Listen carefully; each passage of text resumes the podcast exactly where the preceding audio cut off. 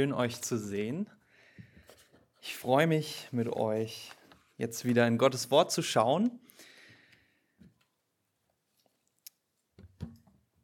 Peter Maffei ist tatsächlich einer der erfolgreichsten deutschen Sänger aller Zeiten. Und 2008 hat er das Lied geschrieben, Die Liebe bleibt. Gut, ich weiß nicht, ob er es selbst geschrieben hat, zumindest hat er es veröffentlicht. Ich bin jetzt auch nicht gerade der größte Fan von Peter Maffei, da gibt es bestimmt jemand von euch, der ihn lieber mag, aber es gibt doch ein paar Zeilen in diesem Lied, die erstaunlich gut zusammenfassen, worum es heute geht. Er singt, die Liebe bleibt, wenn alles geht, weil sie das Leben überlebt denn sie ist älter als die Zeit. Wenn alles geht, die Liebe bleibt. Sie nimmt uns auf die Reise durch die Unendlichkeit. Wir kommen und wir gehen, doch die Liebe bleibt. Die Liebe bleibt. Wir betrachten heute wahrscheinlich eins der bekanntesten Kapitel der ganzen Bibel. 1. Korinther 13. Ich vermute, der eine oder andere hat das schon mal auf einer Hochzeit gehört. Vielleicht ist es sogar dein eigener Trautext. Das hohe Lied der Liebe wird es auch genannt. Und es ist ein wunderbarer Text, der wirklich in allen Lebenslagen, in allen Lebensbereichen wichtig ist. Und wir sollten wirklich mehr über die Liebe nachdenken. Aber als die ersten Hörer zum ersten Mal diese Worte gehört haben, vorgelesen bekommen haben, da haben sie dieses Kapitel nicht alleinstehend für sich gehört, ja, sondern ganz berühmt, wie wir es hier immer fast sagen, in seinem Kontext. Der Apostel Paulus ist nicht nur in romantischer Stimmung und philosophiert über die Liebe, sondern er schreibt in den Kapiteln 12 bis 14 über Geistesgaben.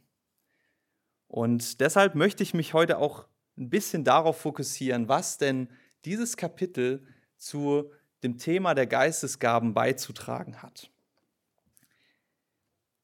In Korinth gab es da nämlich ganz schön viele Fragezeichen. Und ich denke mal, heute ist das ähnlich. Geistesgaben, das ist irgendwie, ja, mit einem Fragezeichen behaftet. Und es gab auch Streit in Korinth. Einige Christen, die eiferten danach, die besten und die größten Gaben zu haben, die höchsten Ämter in der Gemeinde zu bekommen. Und ja, sie wollten angesehen sein. Man wollte halt der coole Typ sein, der Wunder tun kann. Oder die, die Frau, die andere heilen kann. Man wollte der Prophet sein. Und da hat man dann auf andere Menschen mit vielleicht nicht so spannenden Gaben heruntergeschaut. Ja. Gebet, Gastfreundschaft, ist ja langweilig. Gut organisieren können. Also wer will nicht besondere Gaben haben? Das wär's doch. Und man hatte die, diese Ansicht, dass wenn man diese besonderen Gaben hat, dann erlebt man Gott halt richtig. Ja, wenn ich doch jetzt in Sprachen rede, dann bin ich Gott nah. Und dann spüre ich Gottes Liebe. Paulus macht deutlich, dass das ein völlig falsches Verständnis von Geistesgaben ist. Und er hat uns in Kapitel 12 schon darauf, äh, ja, hat er quasi erklärt, wo, wofür sind diese Gaben eigentlich da? Wozu hat Gott die eigentlich uns gegeben? Und Ben hat uns das schön am Text letzte Woche deutlich gemacht. Die Gaben sind nicht für uns. Gott schenkt uns die Gaben nicht, damit ich irgendwie mich selbst erbaue oder eine schöne Erfahrung und Zeit mit Gott habe. Nein, in erster Linie sind die Gaben dazu da, dass wir andere, die Gemeinde damit erbauen. Sie sind für andere da, nicht für mich. Und die größten Gaben sind auch nicht die, die wir am tollsten finden, sondern die, die die Gemeinde am besten erbauen. Aber bevor Paulus jetzt darüber spricht, wie wir die Gaben denn einsetzen können, das macht er in Kapitel 14, schiebt er ein Kapitel dazwischen mit den Worten, Vers 31, ich zeige euch einen Weg, der noch weit darüber hinausgeht, der noch unendlich wichtiger und größer ist als das Streben nach Geistesgaben, nämlich die Liebe. Und bevor wir jetzt einsteigen, möchte ich noch mit uns beten. Großer Gott, ich danke dir, dass du uns heute über die Liebe aufklären möchtest, dass du uns heute etwas darüber sagen möchtest, was die Liebe ist, wie Liebe ist. Und Herr, ähm, ich muss nur in mein Herz schauen, um zu erkennen, wie lieblos ich doch oft bin. Selbst mit den Menschen, die mir wichtig sind, gehe ich manchmal viel zu lieblos um. Es fehlt irgendwie die Liebe. Und so bitte ich dich, Herr, dass du heute zu uns sprichst, dass du jetzt diese Predigt gebrauchst, um uns zu verdeutlichen, was wahre Liebe ist und wie unglaublich du uns liebst. Amen. Wir fangen vorne an, die Verse 1 bis 3. Ohne Liebe ist alles nutzlos.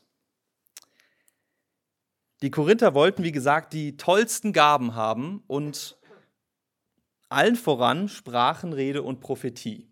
Darüber wird Pastor Robin in zwei Wochen ähm, genauer lehren, was das denn so ist.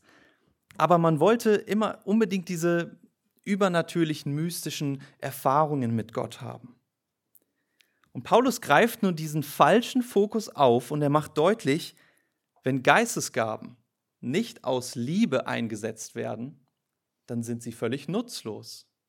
Dann verfehl, verfehlen sie komplett ihr Ziel. Wenn ich Geistesgaben anstrebe, nicht mit dem Ziel, andere zu erbauen, sondern für mich, dann sind sie wertlos. Und diese Aussage untermauert er mit, mit ganz schön krassen Beispielen. Er beginnt in Vers 1.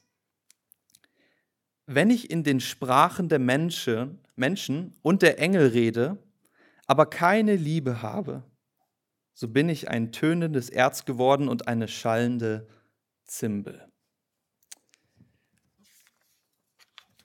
Um den Elefanten im Raum direkt mal hoffentlich aus dem Weg zu räumen, was meint Paulus mit Engelsprachen? Gibt es die Möglichkeit, dass ein Mensch die Sprache von Engeln versteht und sprechen kann? Ich denke nicht, dass Paulus das hier meint. Zum einen finden wir in der gesamten Bibel nicht eine einzige Stelle, wo Engel in irgendeiner besonderen Sprache sprechen und schon gar nicht, dass Menschen das irgendwie verstehen und selber sprechen können. Nein, sogar in den großen Visionen vom Thronsaal Gottes ist es irgendwie immer die Menschensprache, die dort gesprochen wird. Nun kann es natürlich sein, dass Engel ihre eigene Sprache haben, das weiß ich nicht, aber zumindest gibt es keinen Hinweis darauf in der Bibel. Nur jetzt diesen Text hier. Was meint Paulus damit? Ich denke, dass einige Korinther meinten, sie können nicht nur in Sprachen der Menschen reden, sondern sogar in Sprachen der Engel. Und sie klopften sich auf die Schulter. Ja? Und Paulus greift das nun auf und sagt, ja, selbst wenn, selbst wenn ich in Sprachen der Engeln rede, ohne Liebe ist es völlig wertlos. Was bringt es dir? Wozu ist es gut? Für dich selber? Wenn wir uns die anderen Beispiele anschauen, die Paulus hier bringt, dann sehen wir, dass er auch dort überall eine Übertreibung verwendet. Er spricht davon, selbst wenn ich alle Geheimnisse Gottes verstehen würde, selbst wenn ich alle Erkenntnis hätte, selbst wenn ich allen Glauben hätte, selbst wenn ich all meine Habe den Armen geben würde und sogar meinen Leib opfern würde. Immer diese alle, dieses alle. Es ist eine Übertreibung, die Paulus hier verwendet, denn sind wir mal ehrlich, kein Mensch kann alle Geheimnisse Gottes kennen. Kein Mensch kann alles wissen. Das kann nur Gott.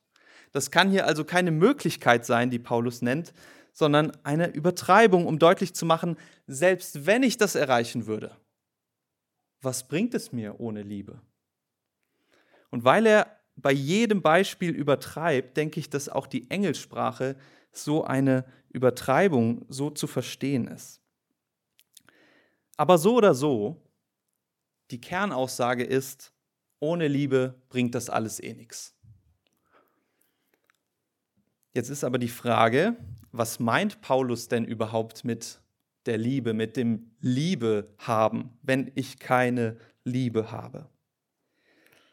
Wir kommen gleich noch zu der Frage, was Liebe überhaupt ist, aber ich möchte schon mal vorwegnehmen, dass er hier nicht von Gefühlen spricht. Ja? Es geht nicht darum, ich habe keine Gefühle, wenn ich in Sprachen rede oder so. Nein, Paulus spricht hier davon, dass man die Gaben, die Gott uns schenkt, mit Liebe oder ohne Liebe einsetzen kann. Und wir haben gesehen, die Gaben sind wozu da? Um andere zu erbauen, sind für die anderen. Wenn ich nun also die Gaben ohne Liebe einsetze, dann eben nicht für die anderen, sondern für mich selbst oder vielleicht gar nicht. Mit Liebe diese Gaben einzusetzen, bedeutet, sie für andere zu gebrauchen. Denn echte Liebe ist immer auf andere ausgerichtet. Wer aber ohne, Spra ohne Liebe in Sprachen redet, der ist wie ein kaputtes, verstimmtes Instrument, sagt Paulus in Vers 1. Eine schallende Zimbel. Zimbel sind so, so Metallbecken, die wir heute am Schlagzeug benutzen. Die hat man aneinander geschlagen. Und er sagt, wer in Sprachen redet, nicht zur Erbauung der anderen, ohne Liebe, der ist wie ein kaputtes Instrument. Ein nerviges Geräusch in meinem Ohr. Er ist Schall und Rauch. Ein starkes Bild. Und genauso sagt er das über die anderen Dinge. Wer viel Erkenntnis hat, wer der größte Theologe dieser Welt ist, ohne Liebe ist er ein Niemand vor Gott. Ja, sogar die praktische Hilfe, sagt er in Vers 3, die Hingabe für andere, Spenden, Katastrophenhilfe, all das kann ich tun ohne Liebe. Und sind wir mal ehrlich, wer hat nicht schon mal einem Obdachlosen zwei Euro gegeben und gedacht, ich bin echt ein guter Mensch. Ist das Liebe? Der erste Punkt, den Paulus hier deutlich machen will, ist, wenn Liebe nicht unser Antrieb ist für die Verwendung der Gaben, die Gott uns gegeben hat, dann sind diese Gaben wertlos egal wie groß sie sind, egal wie begabt wir sind, ohne Liebe ist es nichts. Und er sagt sogar in Vers 2, ja sogar aller Glaube, wenn ich allen Glauben habe, aber keine Liebe, so bin ich nichts. Ist eigentlich krass, ne? Was wagt der Apostel da zu schreiben? Der Glaube ist nutzlos? Ja, ohne Liebe ist der Glaube nutzlos. An anderer Stelle schreibt er, gerade auch Jakobus macht es deutlich, es gibt gar keinen Glauben ohne Liebe. Glaube wird sich immer in Liebe zu anderen erweisen. Und damit führt uns Paulus vor Augen, Geistesgaben sind letztlich entbehrlich, sind letztlich vergänglich, aber die Liebe nicht. Die Liebe ist das Wichtigste. Und das bringt uns zum wahrscheinlich bekanntesten Teil dieses Kapitels, den Versen 4 bis 7. Ja, was ist denn Liebe überhaupt? Tja, das fragen sich alle Menschen wahrscheinlich. Was ist die Liebe? Ich habe mich hingesetzt, habe fünf Minuten gegoogelt und ich hatte wahrscheinlich 20 Definitionen von der Liebe. Liebe ist das schönste Gefühl der Welt. Liebe ist Geborgenheit, Liebe ist Verbundenheit, Liebe ist Innigkeit und Wärme, Liebe ist Intimität. Liebe ist Zuhause sein. Und nach dem Duden ist Liebe ein starkes Gefühl des Hingezogenseins. Und ich glaube, der Duden, der trifft es am besten. Wir verstehen Liebe als ein Gefühl des Hingezogenseins. Unsere Gesellschaft versteht das so. Es geht darum, was ich fühle. Ja? Und wir können das nicht so richtig in Worte fassen, aber Gefühl passt am, passt am ehesten. Und wenn wir uns umschauen, dann scheint jeder Mensch auf der Suche nach diesem Gefühl des, sich hingezo des Hingezogenseins zu sein. Und auch Christen streben nach diesem Gefühl. Ich muss mich Gott nahe fühlen. Ich muss diese Liebe von anderen spüren. Love is all you need, sangen die Beatles. Aber gleichzeitig sehen wir, da müssen wir gar nicht so weit schauen, nur in uns hinein. Diese Liebe ist ganz schön schwach, ganz schön vergänglich, ganz schön egoistisch. Es geht darum, wo, was ich fühle. Und viele Beziehungen scheitern daran, weil die Liebe nicht mehr da ist. Ich fühle das einfach nicht mehr. Ich muss euch enttäuschen oder vielleicht eher, ich habe eine gute Nachricht, das ist nicht die Definition von Liebe, die Gott uns gibt. Gut, um ehrlich zu sein, in den Versen 4 bis 7 gibt er gar keine richtige Definition. Es ist eher eine Beschreibung. Aber Gottes Beschreibung von der Liebe ist ganz schön weit weg von dem, was unsere Gesellschaft als Liebe definiert. Sie ist nicht nur ein Gefühl, sie ist viel, viel mehr.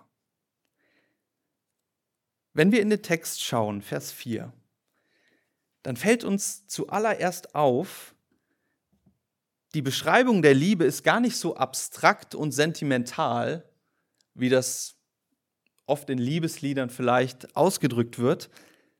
Es geht gar nicht so stark um Gefühle, es geht im Grunde auch gar nicht um mich selbst. Es ist ziemlich praktisch, was Paulus hier schreibt.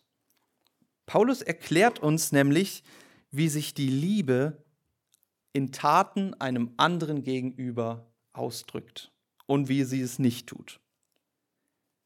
Die Liebe ist langmütig. Sie ist geduldig mit anderen. Die Liebe ist gütig. Sie tut anderen Gutes. Die Liebe beneidet den anderen nicht, sondern freut sich mit ihm. Liebe tut nicht groß, sie bläht sich nicht auf, sondern macht den anderen groß. Liebe ist nicht unanständig, sondern ordnet sich anderen in Anstand unter. Liebe sucht nicht das ihre, sondern das des anderen. Liebe lässt sich nicht erbittern und rechnet das Böse nicht an, sondern vergibt. Sie sucht Versöhnung mit anderen. Liebe freut sich nicht über die Ungerechtigkeit, sondern über die Wahrheit. Liebe erweist sich, indem ich mich zurücknehme und den anderen hochachte. Das Zweite, was auffällt, ist, dass die Liebe hier personifiziert wird. Sie wird beschrieben, als wäre sie eine Person, wie ein Charakter. Und tatsächlich spricht Paulus auch nicht über einen abstrakten Begriff, ja, ganz philosophisch, sondern er spricht über eine Person.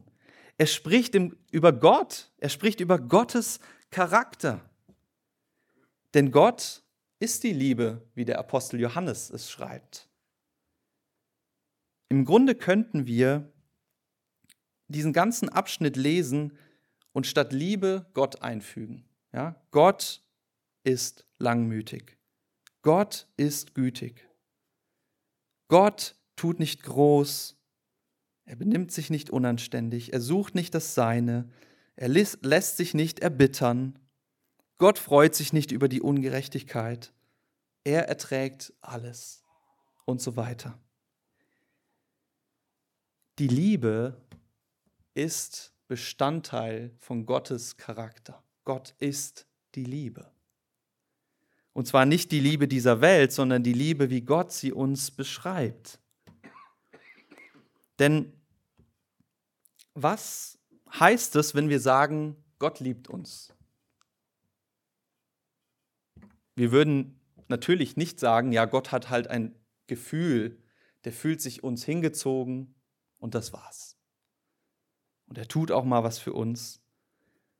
Nein, Gottes Liebe zeigt sich darin, dass er wirklich etwas für uns tut. Und sie bleibt nie theoretisch. Liebe kann nicht theoretisch sein. Wir Christen sind überzeugt davon, dass wir Menschen ein großes Problem haben. Denn wir sind von Gott geschaffen, diese ganze wunderbare Welt ist von Gott geschaffen. Aber wir Menschen haben uns von ihm losgesagt. Wir wollen nicht Gott gehorchen, wir wollen uns selbst gehorchen. Wir wollen nicht Gott lieben, wir wollen uns selbst lieben. Wir leben die Selbstliebe.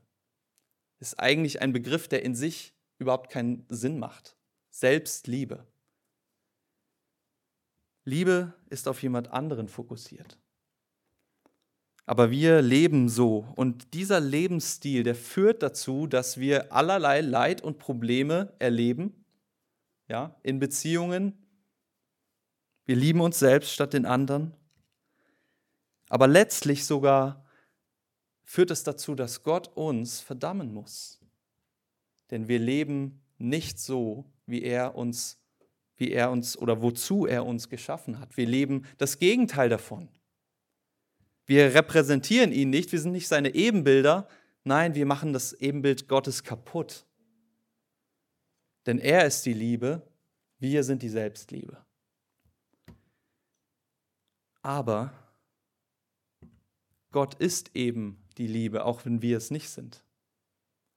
Gottes Charakter besteht darin, dass er angetrieben ist von der Sorge um dich und mich. Er will nicht, dass jemand verloren geht. Er will, dass jeder Mensch gerettet wird. Er sorgt sich um unser Wohl. Und um das Ziel zu erreichen, dass du gerettet wirst, dass du quasi dein Lebensziel erreichst und Gottes Kind wirst, ist er bereit, alles zu opfern, was er hat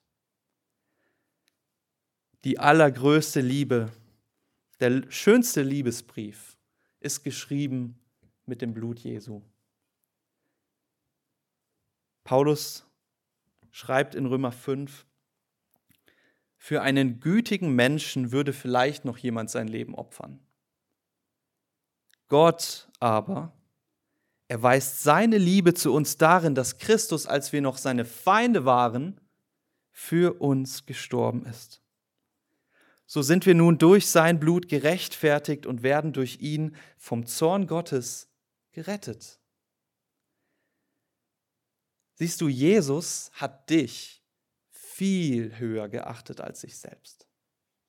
Er ist nicht nur auf die Erde gekommen, hat quasi allen Luxus im Himmel hinter sich gelassen und ist im Stall geboren. Nein, er hat ein Leben gelebt voller Leid und Verachtung und am Letz letzten Endes ist er gestorben am Kreuz für dich, damit du leben kannst. Das ist Gottes Charakter, das ist wahre Liebe. Er gibt alles auf.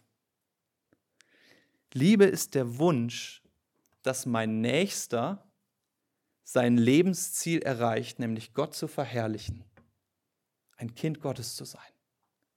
Und Liebe ist bereit, alles dafür aufzugeben, dass mein Nächster dieses Ziel erreicht.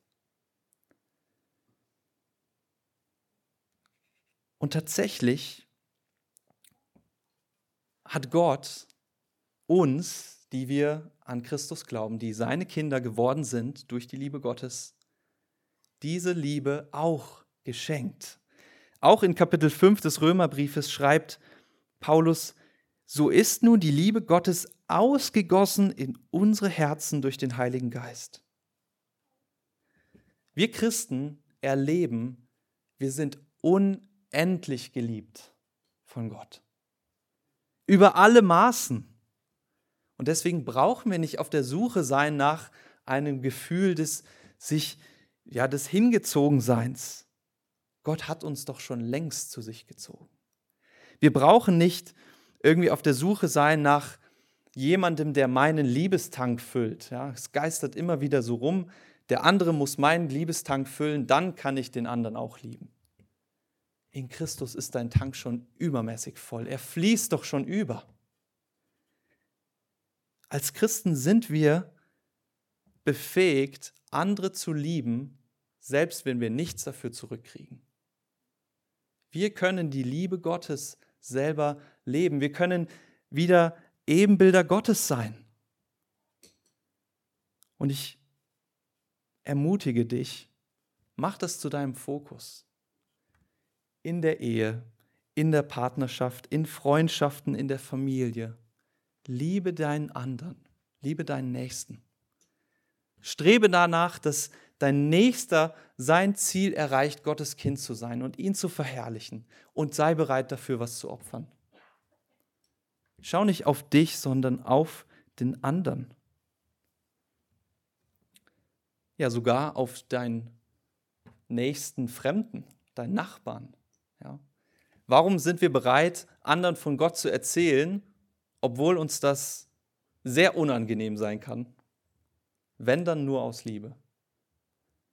Oder weil wir uns toll fühlen wollen. Ja? Man kann das auch ohne Liebe tun, wie Paulus gesagt hat. Ein kurzes Wort noch zu Vers 7. Ähm, es ist ein seltsamer Vers, wenn man das so liest. Paulus schreibt, Liebe glaubt alles und sie hofft alles. Was heißt das?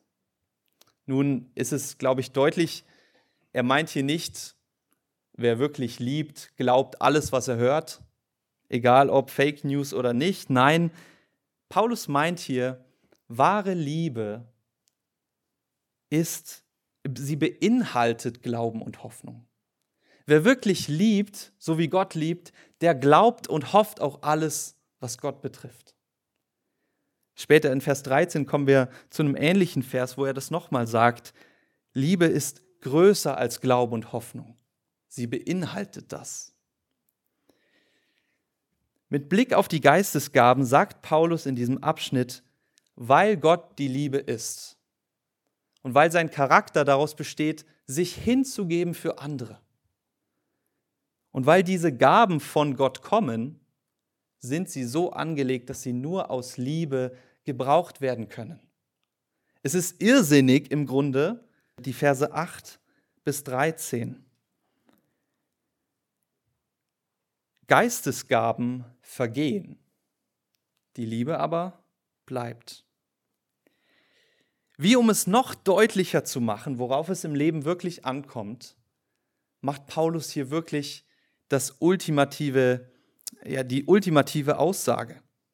Er sagt, die Gaben Gottes, die Geistesgaben sind unvollkommen und sie sind nicht ewig, sie werden vergehen.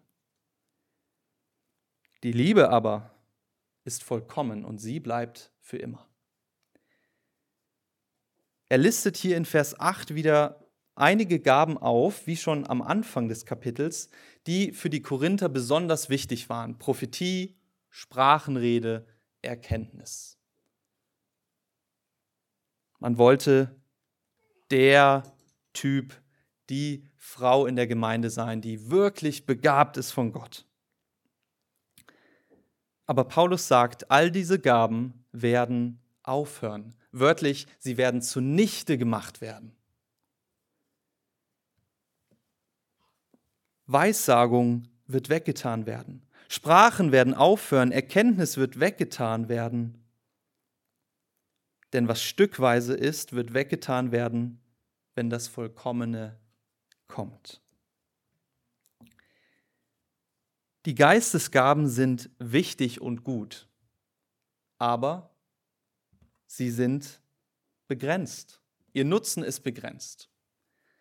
Ich hatte in meiner Ausbildung im Studium Dozenten, Professoren, die, wo ich nur staunen konnte über das, was sie wussten, wie sie, ja, was für einen Charakter sie hatten.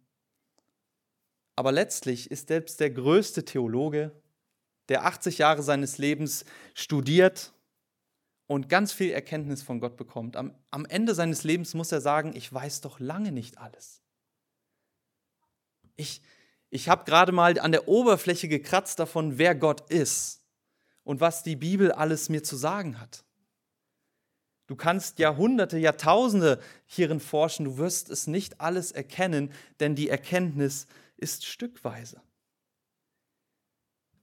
Genauso die großen Propheten in der Bibel. Wir denken an einen Johannes den Täufer. Er hat erkannt und von Gott das Wort bekommen, Jesus kommt. Bereite das Volk darauf vor, jetzt ist die Zeit. Aber Johannes hat trotz der Gabe der Prophetie doch lange nicht alles vorhersagen können. Er war selber bei vielem unschlüssig.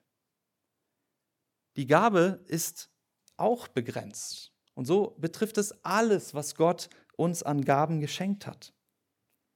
Sie werden aufgrund ihrer Begrenztheit eines Tages weggetan werden, wenn das Vollkommene kommt. Vers 10.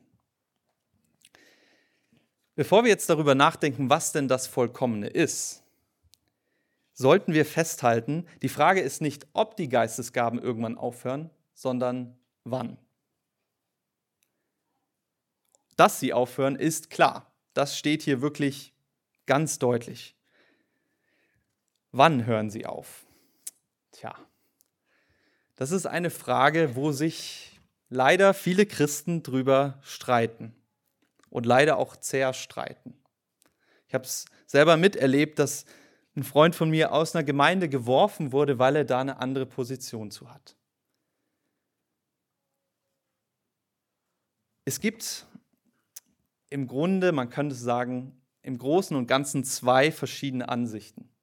Das eine Lager, der sogenannte Cessationismus von, also das Lateinisch und heißt Vergehen, sagt im Grunde, diese Gaben, diese besonderen Gaben, die hier genannt sind, Prophetie, Sprachenrede und auch Wunder und so weiter, die gibt es nicht mehr. Die sind vergangen, weil das Vollkommene schon gekommen ist. Die andere Seite sagt, nein, die gibt es alle noch, denn das Vollkommene kommt erst noch. Im Grunde sagen Vertreter des Cessationismus, ähm, sie lesen diese, diese Geistesgaben, ja, Prophetie und Sprachenrede, Erkenntnis, und sie sagen, das sind alles Gaben, mit denen Gott sich offenbart. Gott offenbart sich den Menschen. Und dann gibt es so bekannte Stellen wie Epheser 2, wo es heißt, die Gemeinde ist gebaut auf dem Grund der Apostel und Propheten. Und man sagt, ja klar, die Apostel und Propheten, das sind ja die, die uns Gottes Wort überliefert haben, was wir hier in den Händen halten. Das ist die Offenbarung von Gott.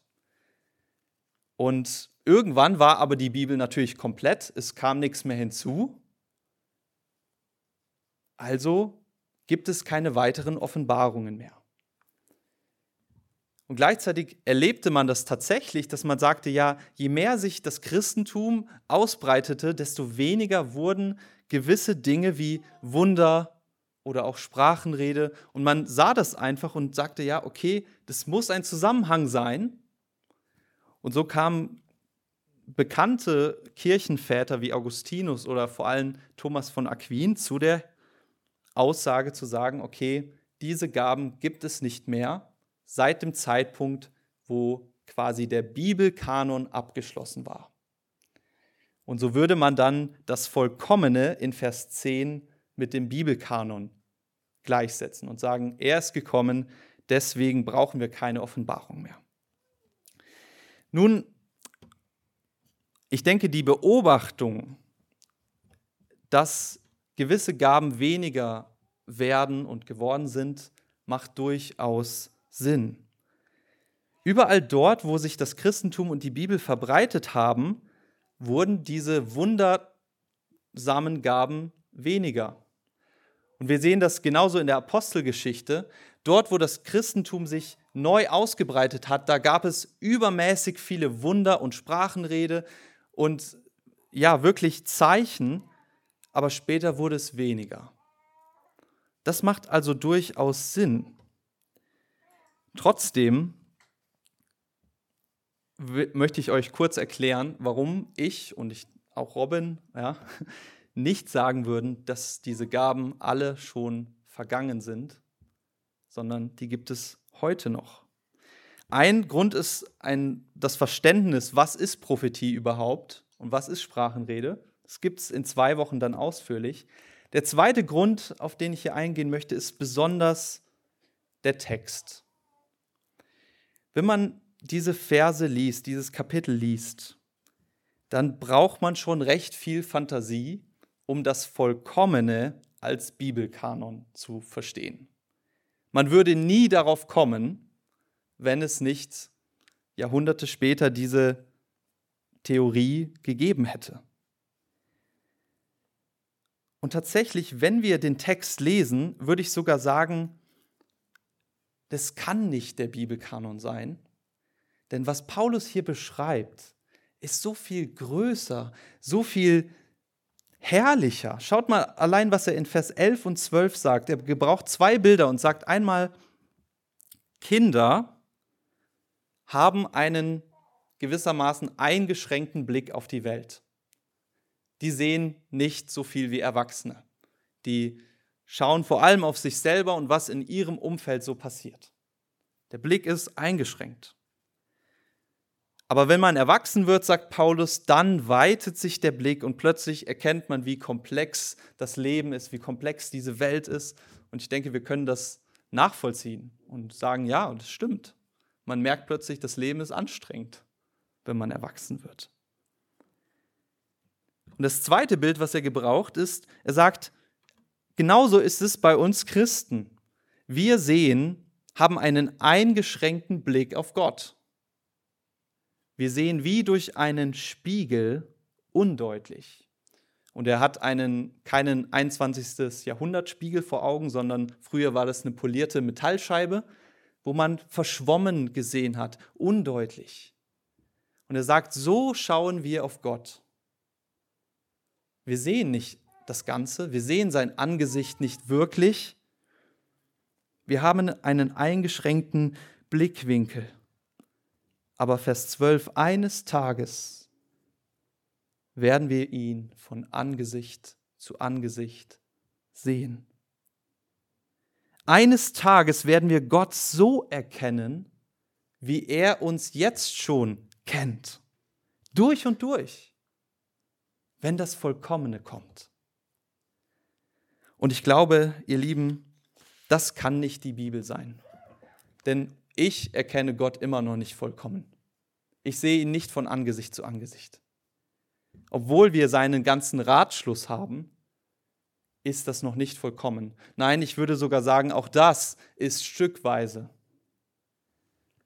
Aber wenn Jesus wiederkommt, am großen Tag der Herrlichkeit, am Tag des Herrn, wenn Jesus kommt, dann wird er uns vollkommen machen, er wird diese Welt vollkommen machen und wir werden ihn sehen von Angesicht zu Angesicht. Und an diesem Tag werden die Geistesgaben völlig nutzlos sein. Was willst du noch prophetisch reden, wenn jeder Mensch Gott sieht? Was willst du erkennen von Gott, wenn jeder ihn erkennen kann? Dann noch zu prophetisch reden zu wollen, das wäre wie eine Kerze im Sonnenlicht anzumachen. Das bringt überhaupt nichts. Wenn Jesus kommt, werden die Geistesgaben zunichte gemacht. Sie sind, sie sind nur vergänglich, sie sind Stückwerk, aber dann werden wir vollkommen erkennen. Welchen Blick du oder welche Sicht du auch immer darauf hast, ob du jetzt sagst, ja, nee, ich würde trotzdem eher zur Variante 1 tendieren oder auch nicht. Lasst uns nicht vergessen, was hier der Fokus und der Kerngedanke von Paulus ist. Die Geistesgaben werden aufhören. Ob der Zeitpunkt in der Vergangenheit liegt oder in der Zukunft, ist nicht unwichtig, aber letztlich das Wichtigste ist doch, Entschuldigung, das Wichtigste ist doch, sie werden vergehen. Und Paulus geht sogar noch einen Schritt weiter und das ist jetzt kaum fassbar, was er sagt. Es bleiben Glaube und Hoffnung, Vers 13, die Liebe aber ist das Größte. Im Grunde impliziert Paulus ja selbst Glaube und Hoffnung werden eines Tages nicht mehr nötig sein. Die Geistesgaben schon gar nicht, aber auch Glaube und Hoffnung nicht. Denn eines Tages brauchen wir nicht mehr glauben, wir werden sehen. Von Angesicht zu Angesicht. Eines Tages brauchen wir nicht mehr hoffen, dass Gott sein Wort hält. Die Hoffnung ist doch dann Gegenwart geworden. Glaube und Hoffnung werden erfüllt werden, aber die Liebe nicht. Sie ist das Einzige, was bleiben wird, bis in alle Ewigkeit. Die Liebe bleibt. Wir werden in Ewigkeit lieben. Gott lieben, wir werden einander lieben. Das wird nie aufhören. Und deswegen sagt Paulus, bitte richte deinen Fokus nicht auf die Geistesgaben, nicht auf dich, sondern auf die Liebe. Auf Gott und deine Nächsten. Dass du ihn mit allem, was du hast und bist, mit allen Gaben, mit deiner Zeit, was auch immer, liebst